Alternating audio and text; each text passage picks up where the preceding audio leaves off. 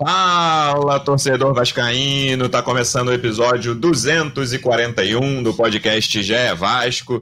Eu sou o Luciano Melo. Hoje a gente está aqui em formato de live também. Estamos gravando o podcast ao vivo no início da tarde de sexta-feira para debater a vitória do Vasco sobre o Botafogo. Um jogo com as suas peculiaridades, com duas expulsões do Botafogo no primeiro tempo, mas o Vasco com boa atuação, inclusive quando estava com 11 contra 11. Vamos analisar o que, que teve nesse jogo, o que, que a gente pode tirar, falar das próximas partidas, a situação do Vasco no Campeonato Carioca. Estou recebendo aqui para falar de tudo isso uma das repórteres que cobrem o dia a dia do Vasco no GE. Como é que você está, Emanuele Ribeiro? Seja bem-vinda. Fala, Luciano. Fala todo mundo que nos acompanha na live, no podcast. Prazer estar aqui mais uma vez para a gente falar sobre o Vasco. E agora, depois de uma vitória em clássico, que encerra uma sequência de nove derrotas seguidas contra os principais rivais do Rio de Janeiro, então tira esse peso das costas do torcedor vascaíno, do jogador. E o Vasco teve uma boa atuação. Claro que as duas expulsões do Botafogo condicionaram o resultado, mas como você disse, acho que a gente pode falar aqui sobre os méritos da equipe de Maurício Barbieri, mesmo com essa facilidade de superioridade numérica no Maracanã. Também por aqui, devidamente trajado, representante do Vasco no projeto A Voz da Torcida, do canal Portão 9 no YouTube. Como é que você está, João Almirante? Seja bem-vindo. Fala, Luciano Melo, fala, Manu. Enfim, tô feliz, né? O Vasco precisava muito dessa vitória, já não vencia, como disse a Manu, a nove clássicos, nove derrotas consecutivas. Para o Botafogo, tinha uma série inacreditável de quatro derrotas consecutivas para o Botafogo. O Botafogo tentava a quina, mas o Vasco no Maracanã foi superior desde o início, desde o 11 contra 11, já era melhor que o Botafogo. E a partir das expulsões foi senhor do jogo, criou uma série de oportunidades, obrigou o Lucas Perry a ser uma das melhores figuras em campo, como já tinha sido o Fábio no último domingo contra o Fluminense, mas dessa vez a bola do Vasco entrou, o Pedro Raul desperdiçou uma chance de Oi. inacreditável futebol clube ainda no primeiro tempo, teve outras chances também antes de marcar e acabou fazendo o gol eu acho até que na chance mais difícil que ele teve, uma bola que, que ele teve que recuar um pouco o corpo para fazer o cabeceio ali, fez o seu gol. Bom, Alex Teixeira, é, que já tinha sido uma grande notícia no clássico contra o Fluminense, mais uma vez foi muito bem, dessa vez também fez o gol, o gol que abriu o placar, foi decisivo ali o nosso cria Alex. Eu que era totalmente cético em relação a Alex Teixeira, o meu coração já começa a amolecer, Luciano Melo. Já vejo o Cria aí querendo ser um jogador importante nessa temporada. Vamos ver com a sequência do Carioca e do restante do ano. Manu, quando eu vi a confirmação da escalação do Vasco ontem antes da partida, com Rodrigo, Barros e Galarza no meio, eu fiquei curioso no sentido de que o Barbieri tinha perdido o fator surpresa, né? Contra o Fluminense foi uma grande surpresa aquela escalação no meio de campo e o Vasco fez um ótimo primeiro tempo, a gente comentou aqui que o Vasco merecia sair para o intervalo ali com 1 a 0 2 a 0 talvez, mas não conseguiu fazer o gol. E ontem, mesmo sem o fator surpresa, eu achei que o Vasco teve uma organização de se elogiar ali. E aí, tudo bem, o 11 contra 11 é uma amostra muito pequena, né? Foram só 11 minutos, mas o Vasco demonstrou organização, o Barros, mais uma vez, muito bem. E é curioso que dá até para dizer que nos três momentos, momentos do jogo, 11 contra 11, 11 contra 10 e 11 contra 9, bobear, o pior momento do Vasco foi no 11 contra 9, né? Achei o primeiro tempo do Vasco melhor do que o segundo. E tinha uma pressão ali, uma tensão no ar de um time que tinha dois jogadores a mais e começou o segundo tempo com 0 a 0 Mas se você tirar, né? Claro que é um jogo muito difícil de analisar por todas as. por toda a peculiaridade das duas expulsões ainda no primeiro tempo. Mas o que eu tiro dessa partida num geral, olhando. Claro que a gente vai falar de atuações individuais, acho que o Alex é o que mais chamou atenção, como o João já citou. Mas se a gente falar de atuação coletiva, do que, que a gente viu de um Vasco que venceu o Botafogo por 2 a 0 com dois a mais, é que o Vasco cada vez mais parece ter uma linha clara de jogo, parece ter um time que, mesmo cheio de desfalques, o meio-campo todo novo, e o Botafogo tinha desfalques também, mas o Vasco entrou em campo com um meio-campo que não vai jogar né, na Série A, não, nenhum deles vai ser titular, certamente, o Rodrigo Barros e o Galarza.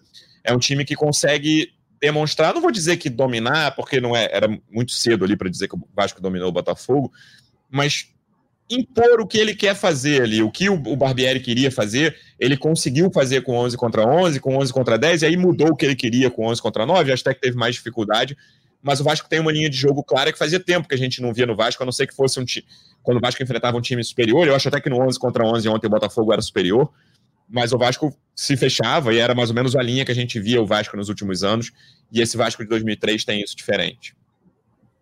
É, o Barbieri mesmo disse depois né, da partida que ele tem uma identidade clara para o Vasco, para o que ele quer para o Vasco, que é não abdicar do jogo ofensivo, que é sempre buscar o gol. E a gente tem visto isso, né? Acho que os dois clássicos são uma amostra interessante para a gente avaliar essa postura do time do Barbieri, porque mesmo com um meio de campo mais defensivo e totalmente diferente do que a gente acredita que vai ser, ao longo da temporada, o Vasco conseguiu fazer dois jogos bons contra o Fluminense, 11 contra 11 o tempo todo. O Vasco teve um primeiro tempo de superioridade no Maracanã, apesar de não ter conseguido converter as chances criadas em gol. E contra o Botafogo, a gente já falou aqui, claro, as expulsões facilitaram, mas concordo com você, acho que o primeiro tempo do Vasco foi melhor do que o segundo tempo, e a gente consegue ver a evolução do trabalho do Maurício Barbieri. Acho que com as peças que a gente vem falando sempre, que ainda estão para chegar, acho que esse trabalho pode dar um resultado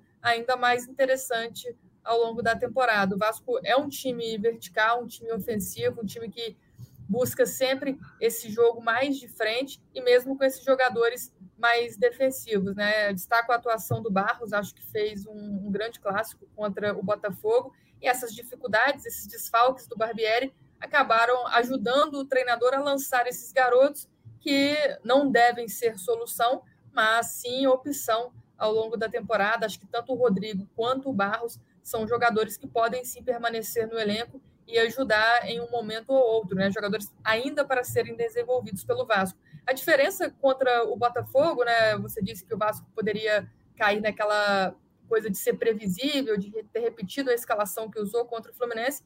A diferença é que o, acho que foi mais o posicionamento mesmo do Alex Teixeira, né? Contra o Fluminense, ele jogou numa espécie de ponta ali pela esquerda, e contra o Botafogo, ele joga mais numa função de camisa 10, claro que caindo mais pela esquerda, que é o lugar do campo que ele gosta mais de jogar, mas com essa liberdade, com essa flutuação. A gente viu o Alex Teixeira mais ali atrás, perto do Pedro Raul. Eu acho que esse foi o grande diferencial um ponto positivo aí para o Barbieri, né? O próprio Alex Teixeira disse depois do jogo que está se sentindo bastante confortável tendo essa liberdade junto com o treinador. É isso, João. E aí eu queria entrar nesse ponto dos garotos, porque o Barros, hoje, de 18 anos, é um garoto que a gente está tratando como opção. E vamos falar a verdade, você acompanha o Vasco mais que quase todo mundo, e 10 dias atrás você não fazia ideia de quem era o glorioso Barros mas ele tem dois, duas grandes atuações o em clássico. Curumim de ouro, Luciano Melo. Vamos. Exatamente.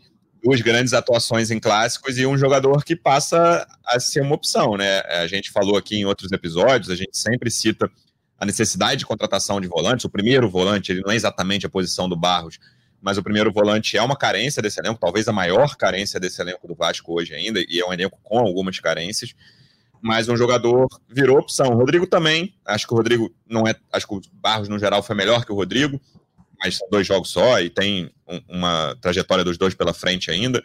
Mas o Barros ninguém conhecia. O, Rodrigo mal bem a gente já tinha, visto em Copa, já tinha visto em Copa São Paulo. O Barros ninguém conhecia e mais uma vez, olha aí, de, né, dez dias depois, sete dias depois, o Vasco tem mais uma opção de jogador para entrar e para participar bem, mesmo de um clássico, um jogo contra um rival importante. É, pois é. Eu acho que o Barros já tinha feito um bom clássico contra o Fluminense. Ontem ele acabou jogando um tempo só, né? Até pelas circunstâncias da partida. Acho que ele toma um cartão amarelo injusto também. Fez uma falta ali com. Eu achei que não era para amarelo, não. Sei nem se foi falta. Cartão exagerado. É, talvez se não tivesse tomado, poderia jogar um pouco mais no segundo tempo ali. Acho que o Barbieri foi inteligente ao tirar Galarza e Barros, que estavam amarelados ali, para manter a superioridade numérica. De repente, o juiz é, o Galarza, principalmente, é um filho desencapado ali. Galarza, acho que problema. todo com quem eu falei no intervalo tinha, falou, tira o Galarza. Até no primeiro tempo já tinha gente falando, tira o Galarza.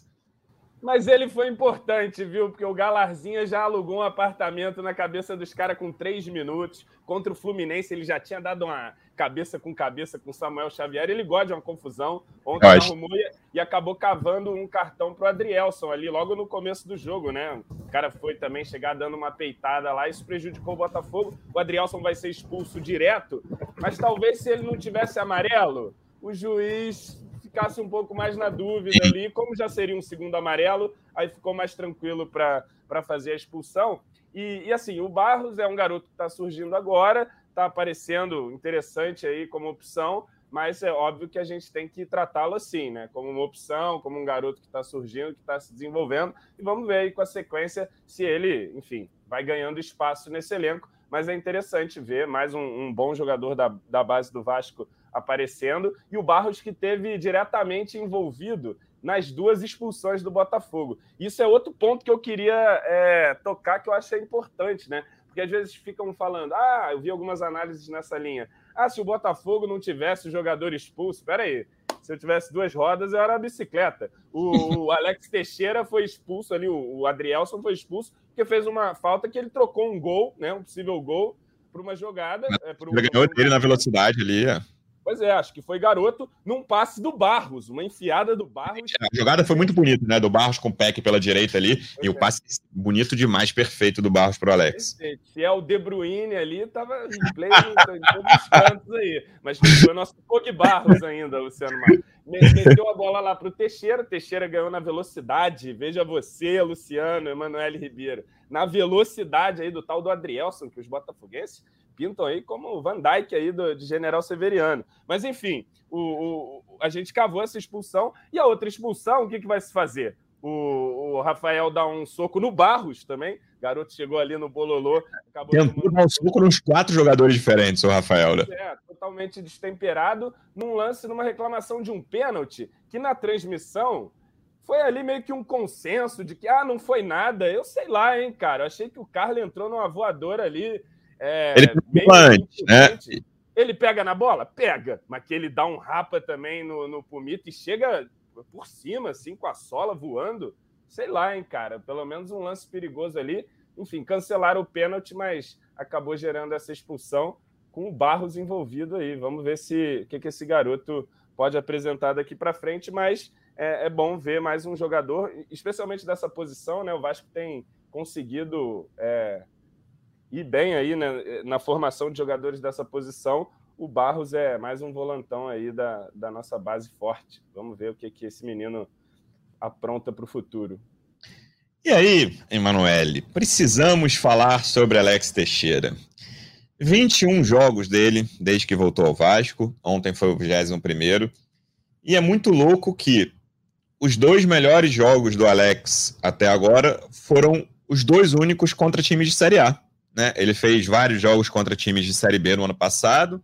Esse início de ano fez jogos contra times sem série, ou Série C, Série D, que jogam no brasileiro essas divisões e estão no Campeonato Carioca, e vinha mal, né? A gente foi um consenso que a Série B dele foi ruim, apesar de ter salvado o Vasco lá naquela partida marcante contra o Operário, fez dois gols na virada por 3 a 2 E começou mal o ano, partidas né, com pouco envolvimento, pouca intensidade. A gente já vários momentos aqui falou: não, o Nenê vai ser titular, né? O Nenê com 41 anos e o Alex não.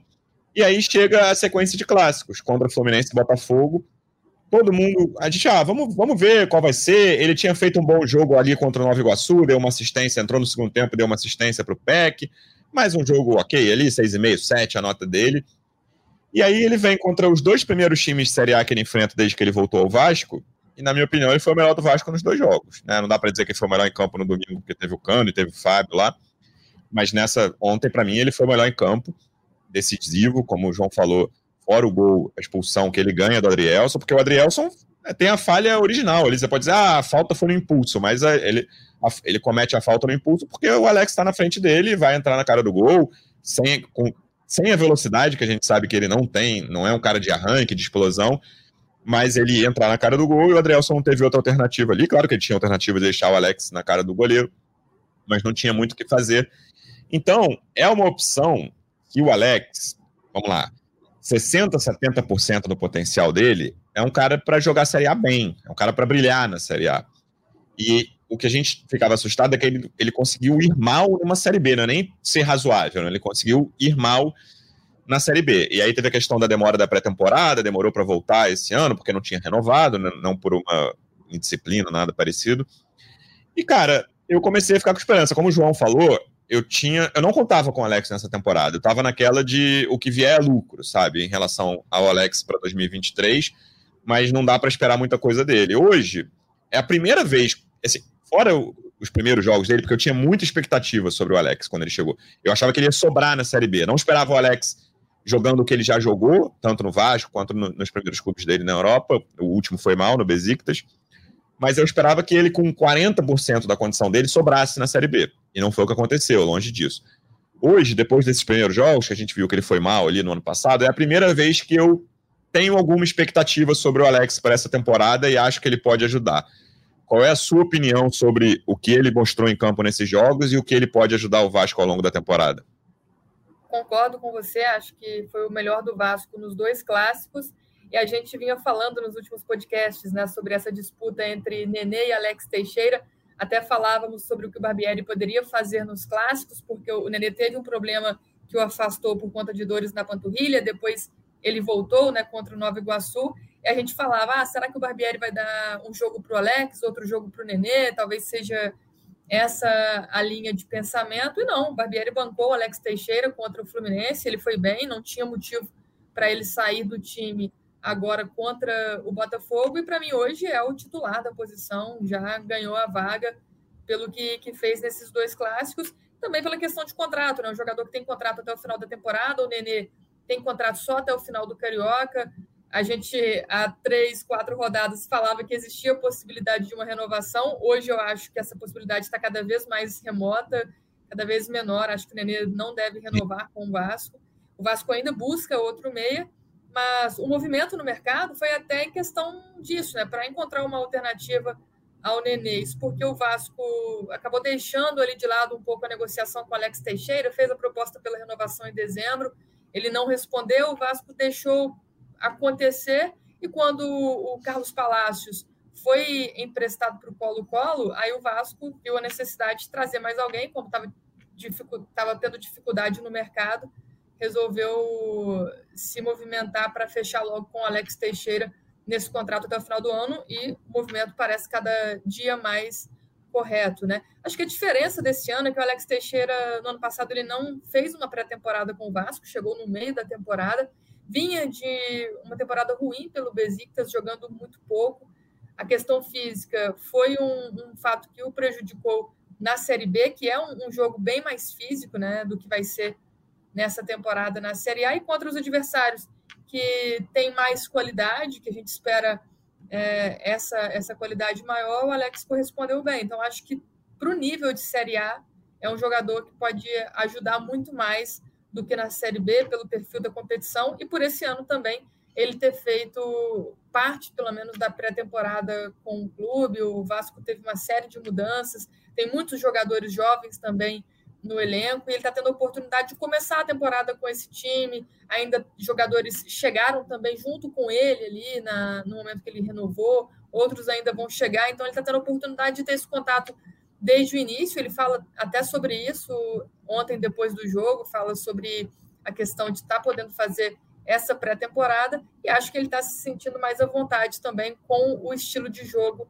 do Barbieri. Então, acho que é um conjunto de fatores que apontam que o Alex Teixeira vai ser bem mais útil ao Vasco nessa temporada. É, dentro disso que você falou, Alex Pires mandou um comentário aqui que é a primeira vez do Alex Teixeira com treinador no Vasco desde que voltou. Cara, a gente falou muitas vezes sobre o Alex aqui e no início num tom de esperança, de expectativa, cara, esse cara vai sobrar na Série B, vai ser o melhor jogador do Vasco. Nada disso aconteceu. E aí era quase um tom, nossos últimos episódios falando sobre Alex Teixeira, tirando depois do jogo contra o Fluminense, era quase um tom de resignação, né? Olha, vamos ver ser, renovou, né? Não tinha muito para onde ir, né? Acho até que ele, ele esperava ter mais propostas também ali ao fim do, de 2022, esperou isso também para renovar com o Vasco, não pintou grandes coisas. O pessoal comenta que o Cruzeiro tentou, mas ele não ficou muito animado com a proposta do Cruzeiro, acabou ficando. E agora a gente volta a ter esperança? Que, qual é a tua cabeça em relação ao Alex Teixeira? Ah, você sabe que eu sou muito volátil, né, Luciano Melo? Numa hora eu estou odiando, na outra eu estou amando. Mas assim, eu, eu concordo com a análise da Manu. Teixeira chegou numa circunstância que talvez não fosse a mais favorável para ele, num time ano passado do Vasco que era um catado, né, Luciano? Eu até lembrei no meu pós-jogo que a gente jogou com o Ituano em boa parte daquela partida com um a mais. E foi um massacre do Ituano. O Vasco não conseguia ficar com a bola, né? Enfim, então ele chegou numa circunstância é, difícil. É, inicialmente escalado na ponta ali, tendo que fazer um trabalho defensivo que não era para ele, principalmente naquele momento. Série B, campo ruim, o time ruim, companhias ruins, o jogo físico duro, ele de um longo período de natividade, então tudo isso pesou. E agora, nesse início de ano, eu, eu fiquei um pouco chateado com o Alex pelo fato dele ter demorado a responder, ter demorado a entrar na pré-temporada, mas conseguiu entrar nessa pré-temporada, vem usando o Carioca como isso também, e vai pegando o ritmo de jogo e vai conseguindo aparecer, né? Eu acho que tem, tem uma questão aí que envolve o time, que coletivamente começa a ter uma ideia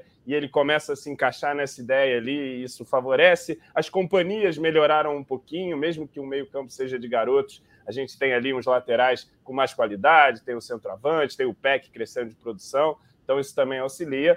E, e, ele tem ido bem, né? Já tinha ido bem aí contra os pequenos, deu assistência é, no jogo contra o Resende, no jogo contra o Nova Iguaçu.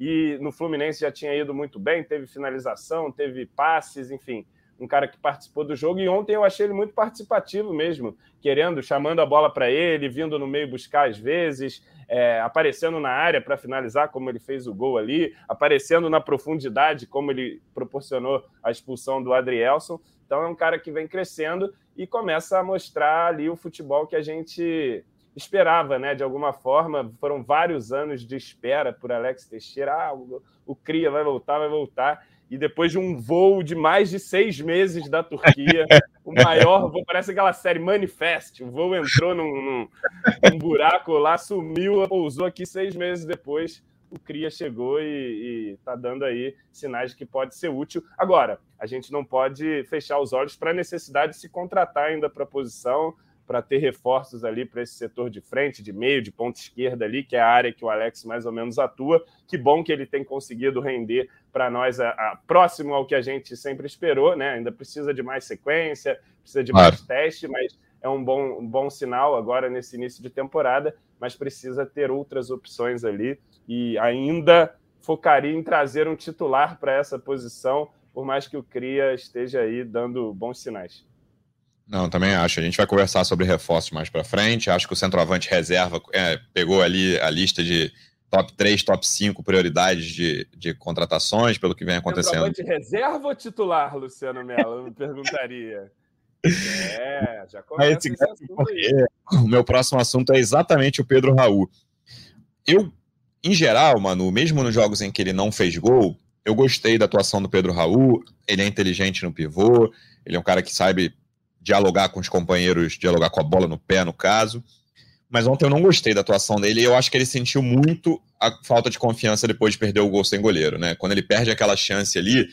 E aí é muito do centroavante, muito é inevitável isso quase para centroavante, né? A confiança dele é baseada em fazer gols ou em perder gols quando você perde uma chance clara, é muito difícil. Isso é um trabalho né, psicológico mesmo, que ele continue da mesma forma dentro de campo, que ele não perca confiança, vontade. Vontade ele não perdeu, mas ele caiu de produção claramente ali, na minha opinião, depois da, daquela chance e não conseguiu repetir até essa, essa inteligência que ele tem. Tudo bem que o segundo tempo era um Botafogo completamente fechado, o jogo já muda, mas o gol pelo menos dá um alívio ali, né? Seria, acho que seria bem ruim se tivesse acabado o jogo sem gol do Pedro Raul, porque ficaria um peso. A gente estaria discutindo, que a gente abriria, provavelmente teria aberto esse podcast 1 a 0 Vasco, gol do Alex Teixeira. A gente começaria esse podcast falando: olha, o Vasco tem um problema no comando de ataque. E não é o caso, assim, como o João falou brincando, eu não acho que precise de um centroavante titular. Acho que a gente vai falar sobre as, atuações do Ignaldo no ano, que não têm sido boas, mas o Pedro Raul, ele já teve aquele início ali, depois de perder um pênalti contra o Volta Redonda, e aí ele fez dois gols contra o Rezende, a gente achou que tinha tranquilizado, e aí volta, ele perdeu duas cabeçadas ali contra o Fluminense, que não foram exatamente chances claras, a segunda foi até mais mérito dele, na minha opinião, E aí, quando ele perde a chance sem goleiro, você fala, ih, voltou o centroavante sem confiança, qual vai ser? Vamos ver se o gol dá uma tranquilizada para ele, né? Que o Vasco precisa muito do Pedro Raul, não só fazendo os gols, e ele tá tendo muita chance, tudo bem, Campeonato Carioca, contra times inferiores, fora os dois clássicos que o Vasco já fez, mas o Vasco precisa muito dele ajudando, não só com os gols dentro de campo. Sim, também acho que ele não fez uma grande partida contra o Botafogo, mas o gol vai ser importante para a sequência dele. A gente vinha falando isso desde o início, né? Você citou o pênalti que ele perdeu. Ali a gente falou, pô, a bola precisa entrar para o Pedro Raul ganhar confiança e ter melhores atuações. Acabou entrando depois, ele fez dois gols, mas ainda está devendo. Eu acho que hoje o Pedro Raul está devendo mais do que está entregando. O jogador que tem qualidade, não só na questão da, da finalização, mas já ajudou em outros momentos, teve assistência, o jogo de costas dele acho que é um jogo muito bom. E, mas o problema é que ele está perdendo muitas chances, né? Acho que contra o Fluminense dava para ele ter marcado sim nessas duas chances que você citou. Acho que ele teve mérito também. O Fábio fez uma boa defesa na primeira cabeçada dele.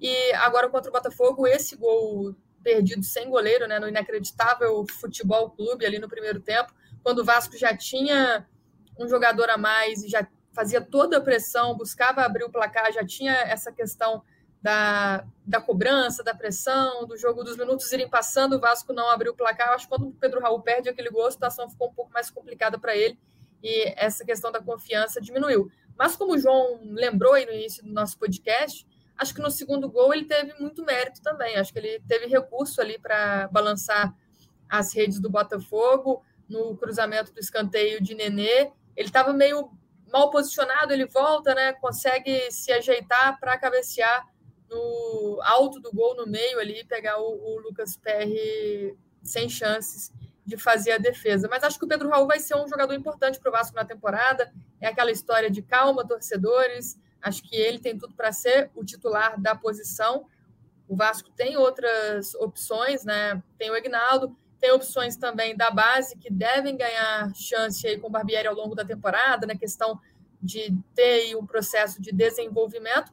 E o clube também está trazendo outro jogador, mas aí é uma aposta total, que é o Lele, que está no Volta Redonda, está fazendo um bom campeonato carioca, mas é um jogador que chega nessa questão de oportunidade de mercado. Né? A negociação está até avançada, a gente trouxe aí durante a semana, as partes sentaram, o Vasco fez a proposta, o Itaboraí Profute, que detém os direitos do, do Lele, gostou da proposta, ele deve vir depois do campeonato carioca para o contrato de empréstimo até o final do ano, mas é isso, vem num, num status de aposta, não para tomar a vaga do Pedro Raul, mas é legal que o Pedro Raul tenha também uma sombra nesse elenco do Vasco, e a gente espera que com esse gol contra o Botafogo ele ganhe mais confiança, evolua na questão da conclusão, foi um, um ponto trabalhado pelo Barbieri, abordado pelo Barbieri na coletiva também pós-jogo, ele já havia falado sobre isso no jogo contra o Fluminense, né? Que é, é meio difícil o treinador arcar com, com essa responsabilidade da, da eficiência, porque o que ele faz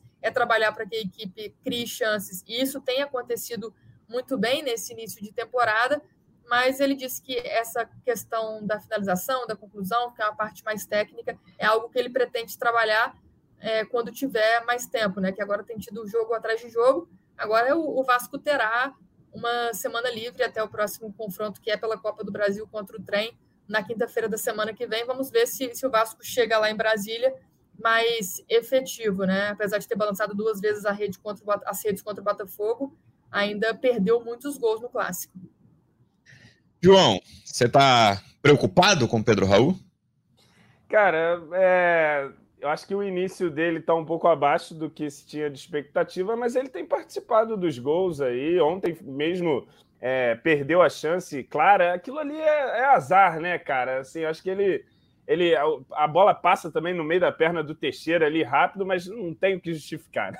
Ele perdeu um gol que era mais fácil fazer o gol do que perder o gol. Né? Foi ali, enfim, um azar. Depois ele teve outras chances também, uma, principalmente no segundo tempo, a bola aqui que ele acaba chutando por cima, mas manteve-se ali resiliente, como ele mesmo disse na entrevista pós-jogo, e fez um gol num dos lances mais difíceis, uma das oportunidades mais difíceis que ele teve aí na, nessa partida, né? Então, assim, acho que, que ainda dá para dar um, um voto de confiança. E me anima, por um lado também, ver o Vasco perdendo chances, Luciano. O Vasco não criava nada, não faz tanto tempo, agora perde chance. O goleiro adversário faz um monte de defesa por jogo. Estou gostando. Acho que a tendência é, quando a gente começar a qualificar um pouco mais, né? É, esse time ali, tecnicamente, as ideias é, serem ainda melhor trabalhadas ali. Eu acho que o importante nesse momento é ver que o Vasco já tem uma ideia, já tem um time se desenvolvendo coletivamente e você reforçando esse elenco, essa ideia, tende a crescer ainda mais. A gente vai ter a volta do Jair, vai ter a reintegração do Marlon aí voltando do Sub-20. É, eu comentei até no P9 ontem, o Vasco segue desfalcado de vários jogadores que ainda nem chegaram. Né? Eu comentei na live assim, ah, o Vasco vai muito desfalcado para o jogo. Eu percebi que era o Jair e o Orelhano, assim, mais ou menos, o desfalque, porque tem os desfalques que a gente quer que chegue aí, né? O ponto, o meia, o volante, que eu considero desfalque ainda. Na zaga, o Miranda, enfim, que acho que nem fez um mau clássico ontem. Não, fez, não. Mas numa outra, numa um jogo atípico. Mas, enfim, acho que, que o Vasco está tá, tá dando bons sinais nesse início de temporada. A gente fica no aguardo de mais reforços e, e, com esse time crescendo, com outros jogadores se integrando, acredito que o Pedro Raul vai, vai balançar muito as redes ainda. É um cara que, que tem capacidade de ser goleador, já mostrou isso na última temporada, e tem capacidade de ajudar também é, com assistências, com um trabalho de bola ali, segurando a defesa adversária. Por mais que ele tenha perdido muito gol, ele está sempre ali dando trabalho na área. Ontem, uma, no segundo tempo, quando estava 0 a 0 ele cabeceia uma bola que o PR faz uma defesa no chão ali, uhum. que é ele ganhando de todo mundo na área ali, numa defesa alta do Botafogo e tal. Ele é um cara que, que incomoda, que, que tem presença diária e, e vai, vai, vai, vai dar tudo certo. Calma, nosso Raniel bonito vai emplacar, Luciano. Dentro dessa coisa de calma, vai dar tudo certo que o João está falando. Como hoje é, uma, é um podcast especial que é live, a gente até separou um trecho da coletiva do Barbieri, um trechinho curto, sobre os problemas que o Vasco vai enfrentar. Acho que esse primeiro semestre vai ser atribulado ainda. O próprio Barbieri diz isso. Vamos colocar esse trechinho da coletiva dele. Agora, só um detalhe antes. Tem que trazer reserva para o Pedro Raul, sim. Tem que ser. Vamos falar. Tem, falar disso. sombra. Tem o garoto Lele aí, que tá bem no Carioca. Eu vi o jogo dele contra o Flamengo, achei boa a movimentação dele ali, comecei a reparar mais nele. Mas, claro, uma aposta, mas tem que trazer alguém ali para fazer uma sombra de verdade para o Pedro Raul e é importante. Concordo. Vamos lá de Barbieri. Eu falei isso para os jogadores, não tenho receio de falar para fora. Vai ser uma temporada difícil, vai ser uma temporada com muitos desafios, né? Eu faço um paralelo em que é, a gente não está caminhando na Vieira Solta, onde a calçada é linda e não tem buraco. A gente ainda está na Avenida Brasil, tem buraco para caramba, tem obra, tem trânsito, tem blitz. Espero que não tenha assalto, mas Mas o nosso caminho é um caminho difícil, é um caminho árduo e a gente precisa do apoio do torcedor, porque quando ele faz a festa fantástica que ele fez no jogo passado e que ele fez hoje, o Vasco é cada vez mais forte, que ele continue apoiando a gente, que ele apoie o Pedro Raul, porque apesar da temporada desafiadora, vai ser uma grande temporada.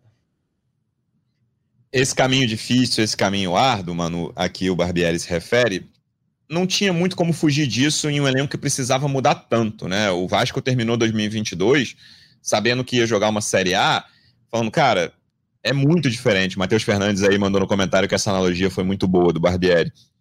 Agora, o Vasco precisa disputar a primeira metade de tabela de Série A. É muito diferente. Então, claro que a gente está gravando aqui dia 17 de fevereiro, seria difícil o Vasco ter um elenco todo pronto.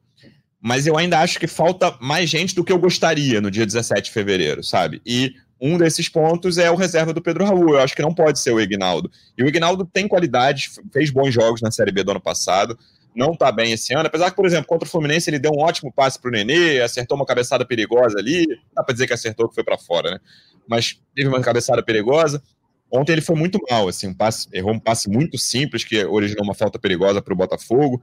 Não gostei da entrada dele. Teve até um chute que o goleiro defendeu, mas que ele também podia ter passado. É uma posição que precisa ser olhada com carinho, não é a prioridade, porque tem o volante titular, tem o ponta esquerda titular, tem o próprio meia titular, mas tá, tá nessa lista aí de reforços que o Vasco precisa trazer, se não para o início da Série A, mas para as primeiras rodadas, ou numa, no, na pior das hipóteses, para o segundo turno. É, eu acho que prioridade desde o início do ano, desde que o Vasco fechou com o Pedro Raul em dezembro, essa posição deixou de ser Vasco não buscava um centroavante no mercado, o Vasco não tinha interesse em contratar um jogador para essa posição. Entende que o Egnaldo é um jogador a ser desenvolvido ainda pelo clube e a presença do Pedro Raul ali pode ser importante para ele, né? A gente tem que lembrar que o Egnaldo é um jogador muito jovem, que não teve base, teve pouco, pouco tempo de base, chegou ao Vasco há pouco tempo, já no ano passado foi integrado naquela né, forma mais corrida, que o, que o Vasco precisava de ter jogadores da base ali. Ele correspondeu bem na Série B, mas é um jogador também muito tímido, um jogador que ainda tem essa dificuldade ali de, de relação, de entrosamento, de se soltar mesmo. Eu acho que até se, se o Agnaldo fizesse aquele gol nessa tentativa que ele tentou contra o Botafogo, ou lá na, na, cabeçada que ele deu contra o Fluminense, talvez isso desse mais confiança para ele, mas também concordo, acho que não entrou bem contra o Botafogo e acho que não deve ser aí a, a, a esperança do Vasco, caso o Pedro Raul não esteja à disposição. E tem o Lelê, que é o que eu disse antes, tem a negociação avançada. O Vasco não tinha prioridade, mas viu essa oportunidade de mercado, ofereceu 500 mil reais pelo empréstimo do centroavante.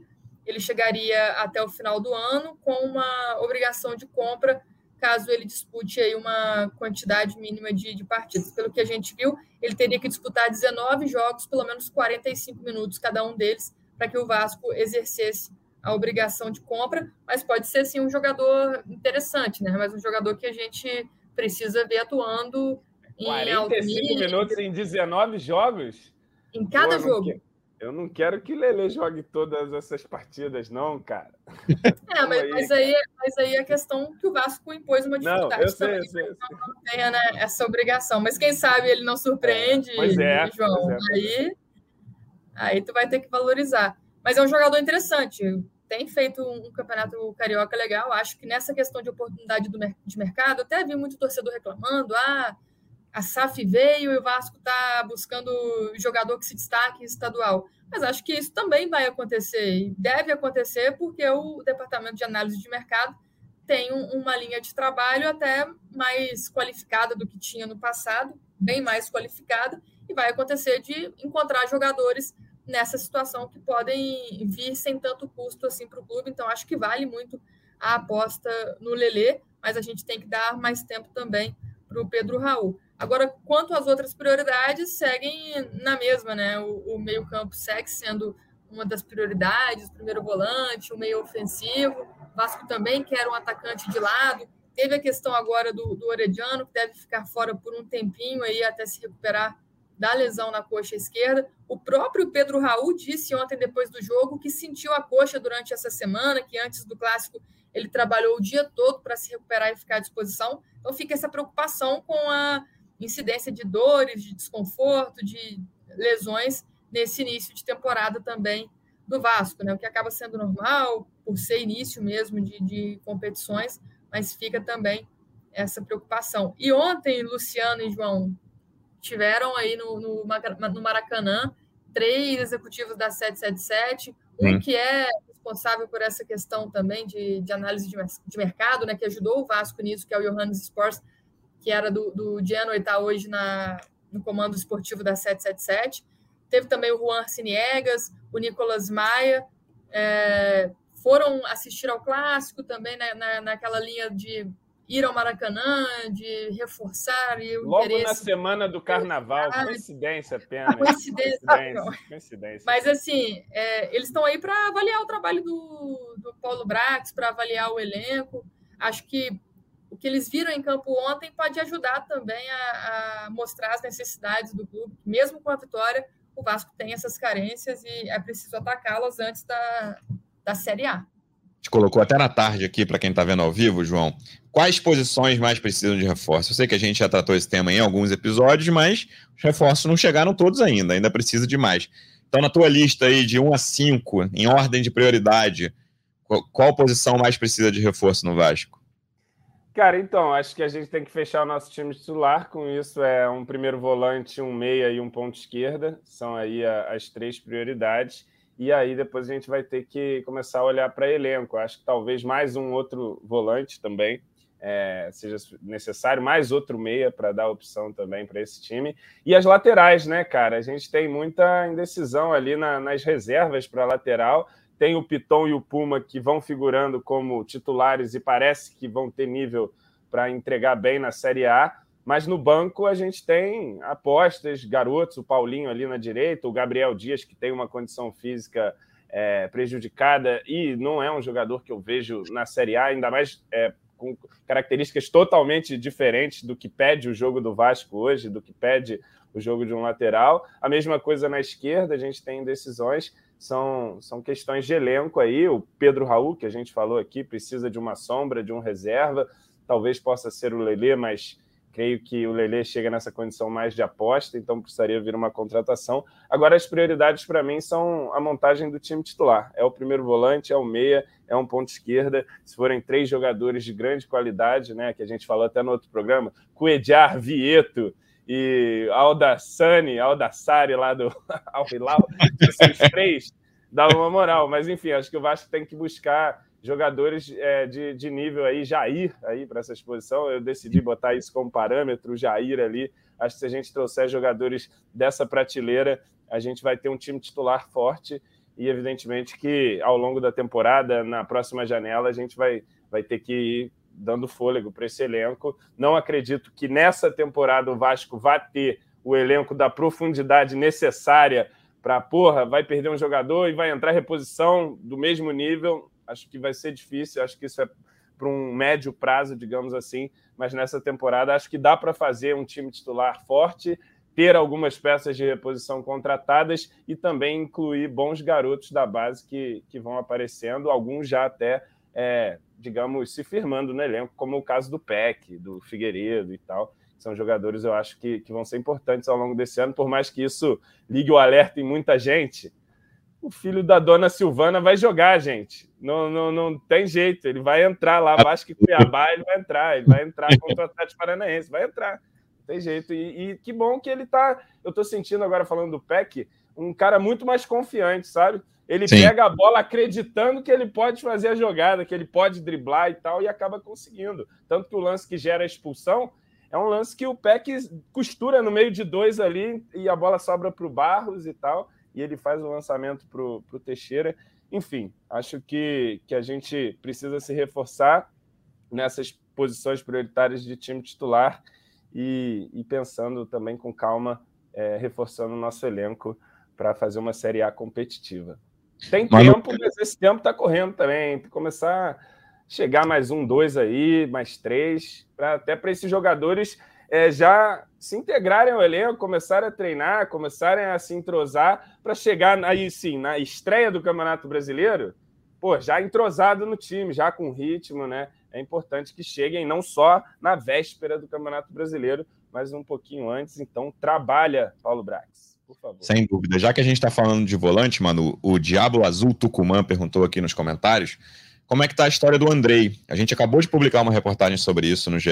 Globo, a gente está gravando aqui, meio-dia 36 dessa sexta-feira, e aí ele pergunta se o Vasco tem prioridade, e eu queria que você explicasse para a gente como é que é a situação do Andrei hoje.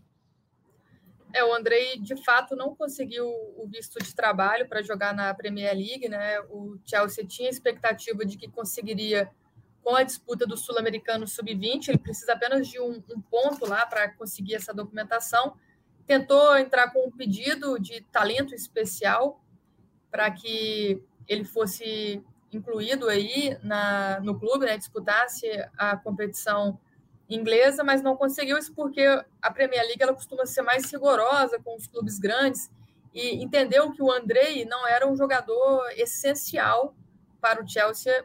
Chelsea tem outros jogadores para a posição, não precisaria, não dependeria do Andrei nessa temporada, por isso não concedeu aí esse benefício e o André não conseguiu o, o, o, ponto necessário. Então ele vai ser emprestado, né? Ele poderia ficar treinando lá até o meio do ano, porque vai ter outra, competi outra competição pela seleção brasileira, e aí sim ele conseguiria esse ponto para jogar pelo Chelsea, mas o Chelsea entende hoje que é melhor emprestar o jogador, não se sabe se até o meio da temporada ou mesmo até o fim da temporada. Acho, acho até que essa ideia, pelo que a gente conversou aqui, de emprestá-lo durante todo o ano, é uma, uma ideia mais aceita lá entre o, o Chelsea e o staff do jogador. Não, o que a gente sabe sobre a questão da, da. Ia aceitar só até o meio do ano, né? Porque se for até o meio do ano, faz mais sentido ele ser emprestado para um outro clube europeu, mas a janela está fechada em quase todos os países da Europa, né? Se eu não me engano, Turquia e mais um ou outro que está aberto só, aberta a janela.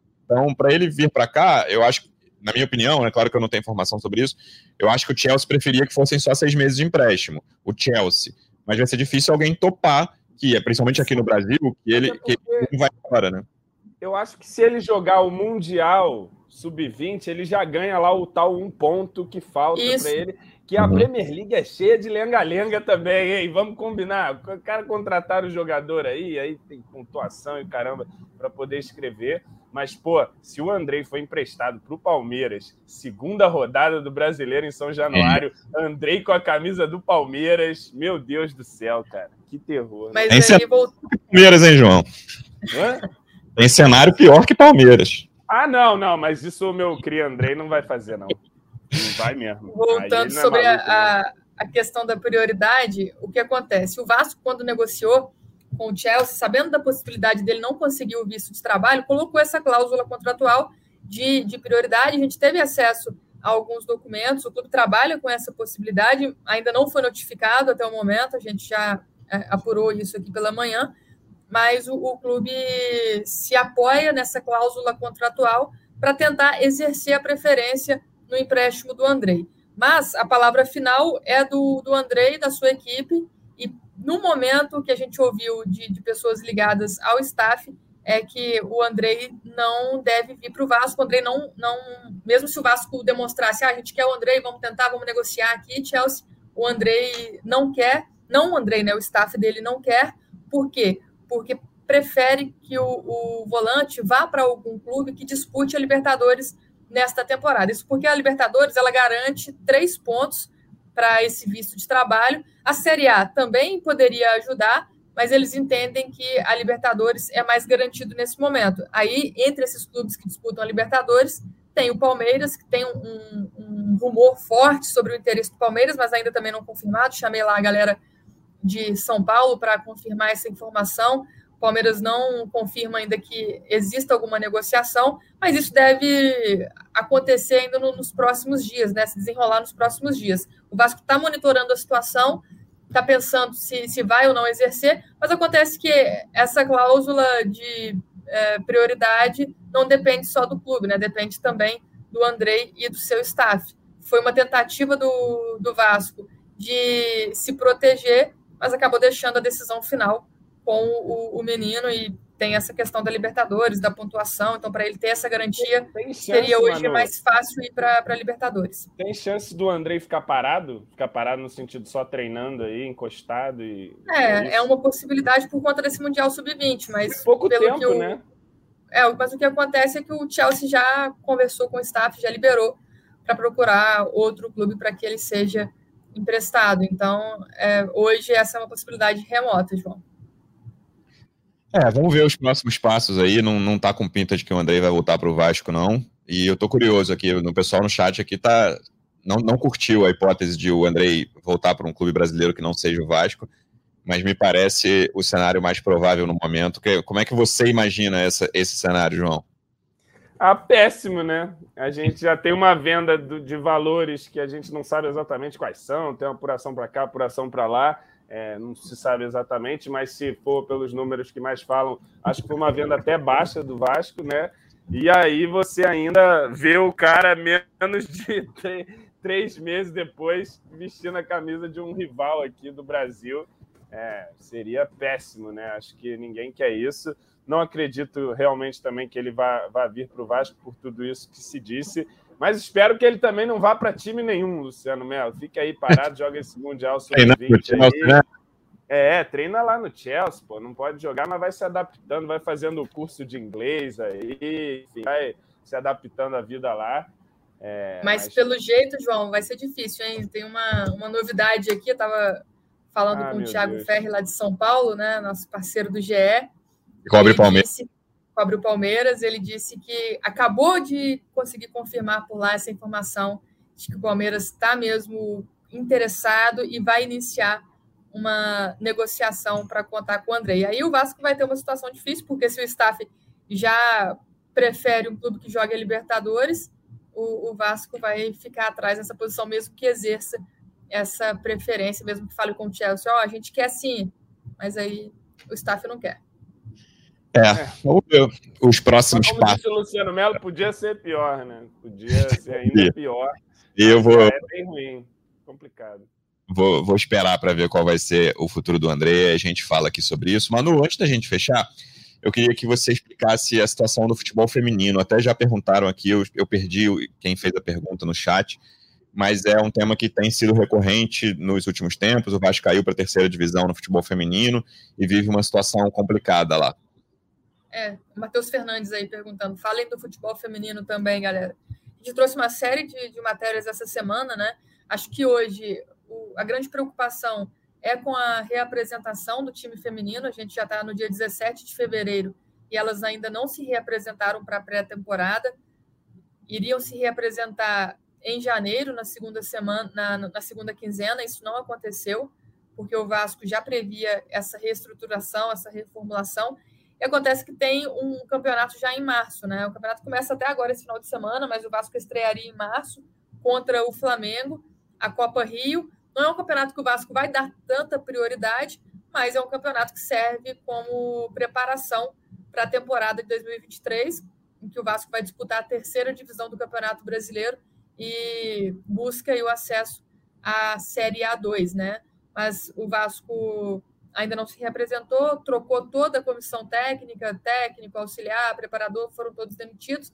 Também o gerente geral de futebol feminino foi, foi demitido. O Vasco trouxe um, uma nova diretora, trouxe uma nova supervisora, vai ser uma treinadora também esse ano que vai comandar o futebol feminino, que é a Jaquiane Corrêa, estava como auxiliar técnica no Flamengo, foi preparadora física também no Vasco em 2019, já chegou, já está trabalhando lá é, no, no futebol feminino, mas ainda tem a questão de decidir quem será o elenco que vai disputar a temporada. Ontem teve uma reunião com boa parte das meninas que estavam no clube no ano passado, a maioria delas foi dispensada, muitas das categorias de base, do sub-17 e do sub-20.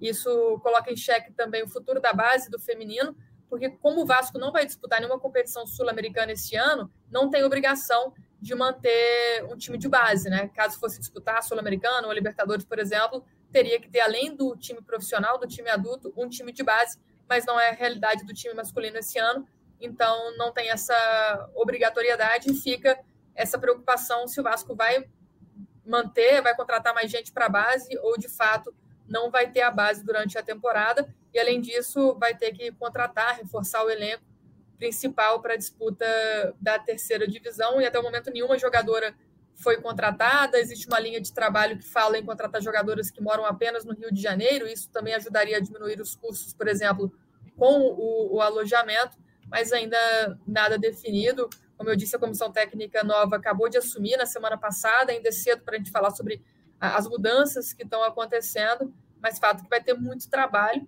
e a, a Série C ainda também não tem data para acontecer. A CBF não divulgou a tabela da Série A3 do Brasileirão Feminino. Então ainda tem um tempinho para que esse trabalho, esse planejamento seja colocado em prática lá no Vasco, mas ainda não há expectativa, por exemplo, sobre orçamento. É, o Rodrigo Scott mandou aqui, é uma dúvida que tem, tem muito nesse tipo de reportagem, que é, tá, o futebol feminino está sob a SAF? Está todo o futebol do Vasco, base, futebol feminino e futebol masculino, todos são responsabilidade da SAF hoje. No ano passado, o Vasco investiu, por exemplo, 2 milhões durante toda a temporada, ainda o clube associativo, e nessa temporada existia expectativa de um investimento um pouco maior, né? A gente sabe que o Fluminense, o Botafogo tem um investimento três vezes maior do que o, o do Vasco, o Flamengo tem a parceria com a Marinha, que tem um investimento também muito maior. Essas três equipes já se, se reapresentaram, o Fluminense se representou agora no início de fevereiro, mas o Botafogo e o Flamengo vinham treinando já desde janeiro, só o Vasco que ainda não está treinando, e não existe expectativa para que o orçamento, o investimento seja maior do que foi na temporada passada, até porque vai ser de acordo com a competição que o Vasco vai disputar, que é a Série C, que não demanda ainda tanto investimento, mas tem outras formas de investir, que é na questão da, da estrutura, dos profissionais. Então a gente está acompanhando para ver como que o Vasco vai se portar nessa questão, mas uma preocupação grande aí com a categoria. É isso. Voltando para o futebol masculino, o Vasco vai jogar na segunda-feira, na outra segunda-feira, né? Não é na segunda de carnaval, dia 27 de fevereiro, contra o Boa Vista, em São Januário. Lembrando que o Vasco está no G4, né? A gente falou no início, 14 pontos, e aí o Volta Redonda e o Bangu, que estão logo atrás, se enfrentam. Se enfrentam no domingo, dia 26, Bangu e Volta Redonda em Moça Bonita. O Volta Redonda tem 13 pontos, o Bangu tem 12. O Vasco já vai saber ali, Boa Vista está na lanterna, né? É o pior time do campeonato no momento, dois pontos em oito jogos só. Esperamos que o Vasco faça aí o dever dele e consiga encaminhar essa classificação. Lembrando que o Vasco ainda tem um clássico pela frente contra o Flamengo e tem um confronto contra o Bangu aí, que é um dos times que estão disputando essa vaga, mas esperamos que o Vasco encaminhe e fique no G4 e jogue as semifinais com os outros grandes. A gente volta então depois desse jogo contra o Boa Vista ou a qualquer momento com notícias extraordinárias. Lembrando que eu estarei de férias, volto 15 de março, mas Manu e João estarão presentes. Manu, obrigado mais uma vez pela presença e até a próxima. Valeu, Lu, valeu, João, valeu, torcida vascaína, que a gente possa trazer aí na, nas próximas lives e podcasts mais notícias boas do Vasco, mais vitórias e boas férias, Luciano. Aproveita o chinelinho.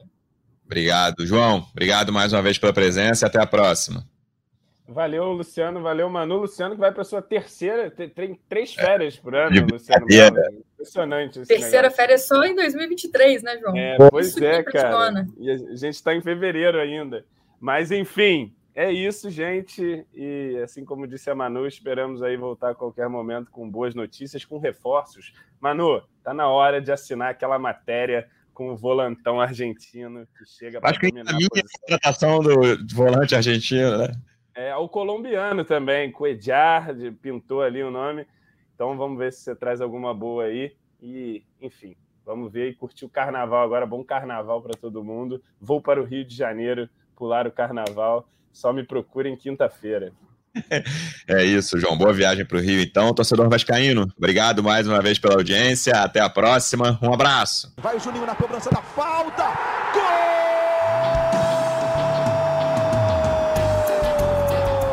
Gol! Podcast. Sabe de quem? Do Vasco! Do Vascão da Gama, do Gigante da Colina. É o GE Vasco.